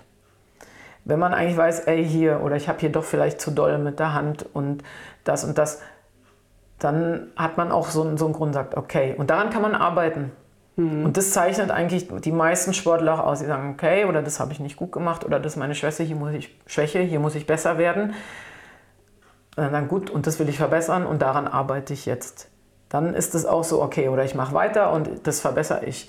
Wenn man nicht weiß, woran es liegt, dann wird es unbefriedigend. Und dann ist es auch schwer, Sachen zu akzeptieren. Mhm. Und das ist dann, und, und äh, sie hat dann, konnte dann auch besser mit, dann irgendwann damit abschließen, ne, wo viele so als Zuschauer, ja, und dieses Pferd und hätte man gar nicht starten lassen dürfen, wo sollte man zu Wurst verarbeiten, wo sie dann sagt, nee, hm. also so jetzt auch nicht. Also da sind die anderen dann fast radikaler als so ein Sportler, der vielleicht im Affekt hm. mal sagt, ich sage jetzt mal so Scheißpferd, aber dann sagt, nee, also irgendwo wird es auch an mir gelegen haben. Also die Sportler sind ja schon sehr, sehr selbstkritisch auch. Mhm oder zumindest meine, mit denen ich zusammenarbeite, manchmal auch zu selbstkritisch, ne? weil auch das, das Pferd ist in dem Sinne ein Sportler und ein Athlet. Und die Pferde sind nun mal, die sind auch nicht alle immer so wettkampferfahren oder die werden vorgesprungen, aber da sind die Zuschauerkulisse zum Beispiel noch nicht da. Und auch, auch Pferde können nervös werden ne? oder auch ne? und, und so eine Sachen. Also da gibt es schon viele Einflussfaktoren und sie hat dann auch für sich eigentlich gesagt, okay, ich mache auf jeden Fall noch ein Jahr und wollte für sich auch noch mal einen guten Abschluss. Und das Jahr lief zum Beispiel gar nicht, wie sie sich das vorgestellt hat. Hat sich bei der deutschen Meisterschaft verletzt, hat sich fast eine Sehne abgerissen. Ich musste sie aus dem Wettkampf nehmen. Sie hat sehr, sehr viel Individualtraining gemacht, um das hochzuarbeiten. Ist dann nach Kairo zu einer WM gefahren und lag auf dem Medaillenplatz und hat es verschossen sozusagen eigentlich. Hat es ähm, selbst aus der Hand gegeben, ist Vierte geworden. Ganz knapp. Also, ne, und äh, das war auch nochmal eigentlich ein richtiger Tiefschlag. Ähm, sie hat jetzt trotzdem aufgehört, weil sie dem auch nicht so hinterherlaufen wollte. Und jetzt hat sie auch mit ihrem Beruf ähm, was gefunden, wo sie sozusagen auch ihre Energie reinnehmen kann. Also sie hat dann irgendwo auch, sie war sehr, sehr lange hin und her gerissen, was, was sie macht. Ähm, mhm. Ne, und dann spricht man schon auch öfter und sie meint, es wäre viel, viel leichter gefallen, wenn zum Beispiel sie sofort dieses Jobangebot gehabt hätte. Weil dann, aber das ist es so, ne? weil man, man will nicht in sowas Leeres fallen. Mhm. Und dann ist zum Beispiel dieses andere, weil sie hat auch immer nebenher Studium gemacht. Ähm, sie hat auch jetzt am Ende teilweise gearbeitet, ähm, hat auch was Kombiniertes mal probiert, was ähm, gar nicht dann geklappt hat, ähm, weil das viel zu zeitaufwendig war. Mhm. Es sollte zwar sportgefördert sein, war aber für, für unseren Sport nicht machbar, war doch zu zeitaufwendig. Und ja, jetzt hat sie halt eigentlich so denke, ähm, beruflich auch das gefunden, hat gesagt, nee, jetzt ist es für mich abgeschlossen. Und, und das ist, glaube ich, wichtig. Also auch wenn man ne, mit irgendwas, irgendwas beendet, dass man ja, mit sich im Reinen ist. Ja. Gibt, ich kenne auch genug Sportlerinnen, eine, auch eine ehemalige, die hat sich ähm, die Achillessehne äh, gerissen durch mhm. einen Unfall äh, zu Hause durch einen Unfall und ist nie wieder richtig zurückgekommen. Und die hat immer so dieses Gefühl, sie so, hey, wir haben mal später darüber gesprochen, irgendwie, ich hätte immer noch mehr bringen können. Also die ist mhm. sehr, sehr ähm, aus diesem Sport rausgegangen, weil sie aufhören musste. Ja. Weil sie dann den Anschluss nicht mehr geschafft hat. Sie hat immer Probleme bekommen, ist nicht gut verheilt. Die hat sie sich so mit durch, ist in ein Glas reingeflogen, mhm. hat sich die durchgeschnitten sozusagen. Ja, und hat vielleicht auch zu früh wieder angefangen. Auf jeden Fall hatte sie dann, ja, hat es dann auch nicht mehr, mehr geschafft, den Anschluss zu schaffen. Aber hat immer das Gefühl gehabt, ich hätte eigentlich gerne noch länger gemacht. Und dann fehlt den Leuten auch oft was. Und, die brauchen, und sie hat sehr, sehr lange gebraucht, um eigentlich auch im Kopf damit abzuschließen. Deswegen, mhm. ja, es gibt Leute, die rennen immer irgendwas hinterher. Oh, ich habe es nie zur Olympia geschafft oder so. Und wo man auch sagt, irgendwann muss man einfach mal sagen, okay, so oder ich mache jetzt das oder ich mache jetzt diesen Wettkampf und das ist, also dass man auch irgendwo mal dann ein Ende findet. Man kann nicht ständig was hinterherlaufen. Und sie hat es jetzt gefunden sozusagen Schön. und ähm, weil ich denke, das, also das finde ich für meine Sportler schon, schon wichtig, weil ich glaube, dann kannst du auch dich schon einer neuen Herausforderung stellen. Sonst hängt man immer so zwischen zwei Stühlen. Ja, ja, und ich glaube, das ist im Beruf auch nicht anders. Also wenn ich mir vorstelle, also Trainer ist ja mein Beruf, wenn ich sage, ey, ich müsste einen Beruf machen, der mir acht Stunden am Spa Start, äh, Tag keinen Spaß macht, also wirklich jetzt so Quälerei ist, nur des Geldes wegen, dann weiß ich, warum Leute vielleicht auch keine Leistung bringen oder äh, mhm. am Schreibtisch Telespiele spielen oder keine Ahnung, ne? einfach nur um die Zeit rumzubringen ähm, weil dann ist es Quälerei. Ja. Also so könnte kein Sportler Leistung bringen und ich glaube, so kann auch keiner auf einer Arbeit Leistung bringen, wenn man nicht sagt, okay, es gibt immer unangenehme Sachen, die einem keinen Spaß machen, das ist fast überall so, aber ähm, wenn man zu irgendwas nur gezwungen wird, dann fehlt was. Ja, und da kommst genau, da kommt die Leidenschaft nicht raus und dann hast du keine Energie. Und keine Ideen. Ja. ja, dann bleibt das aus. Was hast du jetzt in deiner jetzigen Passion, Bundestrainerin, was hast du jetzt noch für Ziele?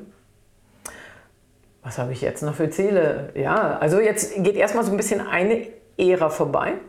Mhm. Ne, mit der Lena hört jetzt schon jemand auf, der diesen Sport über Jahre wirklich hochgehalten hat. Aber ich denke eigentlich immer schon von Jahr zu Jahr. Also, ne, ich will eigentlich immer da auf einer WM, dass da, dass die Leute, dass die Sportler eigentlich ihren, ihre Bestleistung abrufen. Mhm. Und die Sportler auch. Also das, wir ziehen da ja schon an einem Strang, ja. aber das große Ziel ist eigentlich immer Olympia. Also wir denken immer an diesen vier Jahresrhythmen. Also mhm. ne, für mich ist so Tokio und ich gucke schon auf Paris dass ich sage, das, ist, das sind hier meine Mädchen und das sind die Jungs für Tokio. Ähm, die, die könnten auch noch weitermachen für danach und da kommen die und die Jungen. Also dass man schon sagt, ja, nicht, dass danach alles zusammenbricht, sondern dass man mhm. sagt, und dann kommen auch andere nach. Was, deswegen müssen wir auch mit denen Step by Step was machen und nicht jetzt nur oh, alle die und die anderen und wenn das vorbei ist, dann kommen die nächsten, sondern dass man schon auch sagt, okay, und die müssen aufgebaut werden. Oder die sind in dem Alter, dass die auch noch weitermachen, weil zum Beispiel die Annika wäre jetzt so eine, ah, ob die dann noch mal vier Jahre macht, könnte sie, aber das ist vielleicht fraglich. Aber jetzt steht erstmal der Fokus ähm, auf Tokio und dann weißt du, dass die und die wahrscheinlich vielleicht noch ein oder zwei Jahre ranhängen, ob sie das nochmal machen, weil ne, sind dann mit ihrem Studium fertig und vielleicht doch Familie oder mhm. sowas. Ähm, und welche von den Jungen kommen nach? Oder welche sind jetzt in dem Alter, wenn die jetzt gerade so 23 sind, dann sind die schon noch für zwei Zyklen vom Alter her so. Aber was macht man dann? Ausbildung, Beruf, wie taktet man das? Und das sind so die Herausforderungen, dass man eigentlich mit jedem individuell so einen Plan macht, hey, was ist dein Ziel, wo willst du hin? Ähm, und wo willst du auch neben deinem Sport hin? Und dann mal, okay, dann wäre es doch am besten, wenn du jetzt Bundeswehr bist, dann so und dann deine Ausbildung so. Ähm, dann vielleicht da ein bisschen weniger, da ein bisschen mehr. Und das sind eigentlich so die Sachen, die so. Das hast du mit auf deinem Zettel werden. im Endeffekt. Also du hast nicht nur rein den Fokus auf den Sport, sondern es gibt ja so Laufbahnberater, ja, die ja, sowas genau. kümmern würden. Ja, genau, doch, die machen das ja, und, aber wir sprechen mit denen das ab. Und aber stellst auch die Weiche des Gleis da noch schon noch mit hin und sagst nicht, ich, ich gucke jetzt nur, was der leistungstechnisch abruft, sondern ich gucke schon, dass der ganzheitlich zufrieden ist mit dem, was er macht. Quasi. Ja, muss ich. Also, mhm. also müssen wir auch in, in der Sportart. Ne? Wir mhm. haben auch welche, wo du dann sagst, hey, der ist eigentlich toll, aber wenn der es nicht schafft, äh, wenn der gar nichts macht ähm, und jetzt sagen wir mal in dem Jahr bei der WM gar nicht dabei ist, ähm, wo dann sinnvoll ist, dann mach jetzt deine Ausbildung, dann machst du jetzt dein Praktikum zum Beispiel, dann trainierst du und im nächsten Jahr musst du schauen, dass du in dieses Top-Team reinkommst. Also irgendjemand, ne, es, es mhm. selektiert sich immer mehr raus, aber wenn die jung sind, dann können sie auch nochmal im nächsten Zyklus. Ja, das ist ja nicht so, dass dann mhm. aus und weg, aber du verlierst die Sportler. Und manche können auch nur eine Sache. Manche, ne, manche, manche ist es auch zu viel, wo dann sagst, okay, wenn du es dieses Jahr nicht schaffst, aber dann jetzt Fokus mehr auf Ausbildung oder jetzt im Winter mehr auf, auf Ausbildung, aber das und das wird gemacht. Also da sprechen wir auch schon mit den Laufbahnberatern. Also es ist mhm. sozusagen, ja, so ein Ganzes. Aber es ist immer sinnvoll, dass der Trainer und dann auch der Heimtrainer die, die sozusagen jeden Tag da am Mann sind und diese Programme machen, dass da alle wissen, was Sache ist und an einem Strang arbeiten, weil du kannst nicht sagen, hier, du kommst fünfmal laufen, fünfmal schwimmen, das, das, das. Und dann macht er aber noch äh, seine Feuerwehrausbildung nebenher oder so. Oder viele Sachen sind ja dann auch, dass wir sagen, ey, oder Sport gefördert und dann wird das, ne, dann kriegen sie auch Freizeiten, dann müssen wir mal gucken, wann, mhm. wann soll er die Praxis machen und wo wir das dann äh, reinpacken. Und das machen wir eigentlich in Absprache. Also gibt es verschiedene Modelle in Brandenburg ein bisschen anders. Mhm. Da gibt es viel so Polizei und Feuerwehr, so Sport gefördert, haben wir Leute mit drin. Ähm, dann wird es so über fünf Jahre gezogen. Aber auch so, wenn es schulisch ist. Ne? Es gibt dann welche, die sind äh, auch bei den Junioren, bei den Jüngeren, dann ist so Schule und dann ne, Abitur, wo du dann sagst, okay, Sportschule ist ein bisschen einfacher, normale Schule nicht so. Wo man schon dann auch mal sagt, okay, wenn jetzt gerade so viel Lernzeit ist und er kann zu dem einen Wettkampf nicht und ist nicht gut in der Schule, dass man dann auch sagt, ey, ist aber ein guter Sportler, okay, aber der muss ja auch durch diese Schule kommen, dann nehmen wir den jetzt zu dem Wettkampf nicht mit, der soll lernen, soll seine Prüfung schreiben ne, wenn man Sachen auch nicht verlegen kann oder so, mhm. Ähm, dass wir da schon sagen, gut, dann kriegt der jetzt hier mal eine Sonderregelung und kriegt einen anderen Wettkampf anerkannt für, als Qualifikation zum Beispiel, so eine Sachen. Okay. Machen wir ja, auch, klar. weil eben das nebenher schon auch wichtig ist, weil durch Verletzungen kannst du ausfallen und dann hat derjenige gar nichts. Also mhm. da haben wir schon auch die, eigentlich die Verantwortung. Also es gibt bestimmt auch Trainer, die sagen entweder Ente oder Trente. Also aber äh, als Ganzes machen wir das eigentlich nicht. In diesen Jahren vor Olympia, dann ist schon auch, dann, wo wir auch sagen, wir machen das, das, das. Wir machen die und die Trainingslager. Also wenn wir Höhentraining machen, dann ist man drei, vier Wochen unterwegs. Dann brauchen wir diese Freizeit und wir sagen, das müsst ihr Sportler auch mitmachen und dann müsst ihr euch halt ein Freinehmen, Freisemester machen oder ne, je nachdem, der einen könnte so regeln oder so. Ähm, aber das ist dann auch das, wo man auch als Sportler dann mitgehen muss. Und wo, wo du dann sagst, gut, dann dauert mein Studium halt ein halbes Jahr länger, aber ich nehme hier die, das halbe Jahr raus. Ja. Also das gehört dann eben auch dazu. Mhm. Ähm, aber das wird eigentlich vorher alles abgesprochen. Professionell. Ja, das finde find ich schon wirklich sehr spannend. Also es ist wahrscheinlich komplexer, als, als sich der ein oder andere Zuhörer jetzt sozusagen vorstellt. Ne? Die sind sozusagen da alle in ihrem Fokus und werden da vor sich hin gefördert. Aber es ist schon doch komplexer. Also sie entbehren schon eine Menge. Betrachtet. Das ja. ist eigentlich so ein, so ein Sport, ist eigentlich wie andere zur Arbeit gehen, mhm. ja, machen die diese 40 Stunden äh, äh, Training, da gehört ja noch mehr dazu wie nur das Training. Also wenn meine Leute Trainingsbuch führen, dann schreiben sie rein, ja, sie sind 45 Minuten oder sind eine Stunde gelaufen, aber da ist keine Umziehzeit dabei. Ne? Die gehen auch mal zur Physiotherapie, die machen auch ein Krafttraining. Ähm, ne? Mhm. Fahrtwege kommen mit dazu. Das ist ja auch alles das, was auch noch Zeit ja, klar, beansprucht. Ja Oder die ja. halbe Stunde denen, die sie noch machen, die wird auch nicht immer so als Einheit reingeschrieben, aber das gehörte dann alles, alles so dazu. Ja. Und da kommt man, wenn man, also wenn bei uns 20 Stunden Training steht, dann sind das bestimmt noch mal ein paar Stündchen mehr, die da noch bei drauf gehen. Ja, das ist super spannend, Kim. Weil ich glaube, also das, das, das Schöne ist ja, dass, dass man wirklich, und ich, und ich glaube, das kann man von deinen Worten jetzt sehr viel mitnehmen, dass man sehr viel trans, transferieren kann in das normale Berufsleben auch. Also, A, wenn es um das Team geht, wenn es um die Leidenschaft geht, also wenn ich einen Job mache, der mir Spaß macht, habe ich eine andere Energie. Wenn das Team ringsherum stimmt und man weiß, man hat ja. gemeinsam sein Ziel, wo man hinarbeitet, das ist echt spannend. Ähm, und ich würde sagen, heute machen wir da mal einen Cut, ähm, weil ich glaube, es gibt noch ganz viele Facetten, in die wir einsteigen könnten. Ähm, das, das, das können wir immer noch mal machen. Deine Tipps fürs mentale Training haben wir, glaube ich, schon mitgenommen. Du hast ja da, glaube ich, drei wesentliche genannt. Ne? Das war die Zielfokussierung, dass man wirklich im Team was machen kann. Die Reflexion, glaube ich, können wir auch mitnehmen, dass man ja. reflektiert, was man tut. Ähm, das sind wirklich tolle Sachen und natürlich das Visualisieren äh, auf, das, auf, die, auf die Vision oder ob denn in dem Fall bei euch immer meistens der Olympiazyklus hin. Ähm, ich habe eigentlich immer noch eine Abschlussfrage, die hat mit Sport überhaupt nichts zu tun aber ich finde sie schön. Okay. Bist du eher ein Espresso oder ein Teetrinker? Soll ich dir was sagen? Ich mache beides. Ich bin eigentlich ein Teetrinker. Ich habe früher keinen Kaffee getrunken. Hm, kann ich mich daran erinnern? Aber ich war, war ja auch immer Tee. Ich habe mit Espresso angefangen, so wie Medizin. Beim Fechten so, dass es mich so ein bisschen pusht. Da habe ich so wie Hustensaft runtergetrunken. Jetzt trinke ich, ich bin ein Cappuccino-Trinker. Also gar nicht, dass es so nach Kaffee schmeckt, sondern mehr so Espresso mit viel Milch ähm, ich glaube, ich habe mich mittlerweile so gut an den Kaffeegeschmack gewöhnt, ich kann jetzt auch Kaffee trinken. Aber ich brauche das nicht so unbedingt. Für mich ist es Genuss. Mhm. Ich trinke, für mich ist so Frühstück und ich trinke einen Tee, weil ich Durst habe. Und dann den zum Cappuccino Genießen? zum Genießen, okay. zum Entspannen. Und davon kann ich auch echt eine Menge trinken. Also ich, wenn ich, ich habe zu Hause so eine ja. So eine richtige Espressomaschine von meinem Ex-Mann hier noch. Der, ist, sagen, er hat ja einen Kaffee. Profi, der ist ja Profi. Genau. Und die Maschine Definitiv. steht auch noch zu Hause. Und wenn ich zu Hause arbeite, ne, ich frühstücke erst so und dann für mich ist es wirklich, ich trinke ein, dann noch ein. Und das ist für mich ähm, auch auf der Terrasse dann so Entspannung oder auch so nebenbei, das ist so mein, mein Elixier.